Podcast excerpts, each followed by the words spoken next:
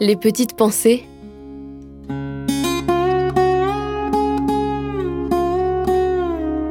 Terroir, héritage et savoir-faire. La première pêche. Quand j'étais petit, j'avais beaucoup envie de pêcher. Je sais pas pourquoi, mais j'ai toujours eu envie de pêcher. J'ai demandé à mon père plusieurs fois, j'ai forcé. Et un jour, il m'a emmené, j'ai tout de suite aimé. On était allé pêcher dans un étang où il fallait payer à la journée pour y aller. Et on avait pêché euh, avec des bouchons. Non, même pas, mais non, non. On était allé euh, dans l'île et on avait pêché euh, au bouchon avec des petites cannes à coups, des cannes sans moulinet, tout ça. Bon, moi, j'avais rien attrapé. Mais mon frère, il avait attrapé une truite. On pêchait pas la truite, mais c'est la première fois de ma vie et c'est la seule fois de ma vie où j'ai vu une truite à Stras. non, pas dans l'île, c'était dans le canal de la Bruche à la montagne verte. il nous a emmenés, on a acheté des lignes prémontées déjà faites parce qu'on savait pas faire et tout. Et lui, il nous a enlevé les nœuds.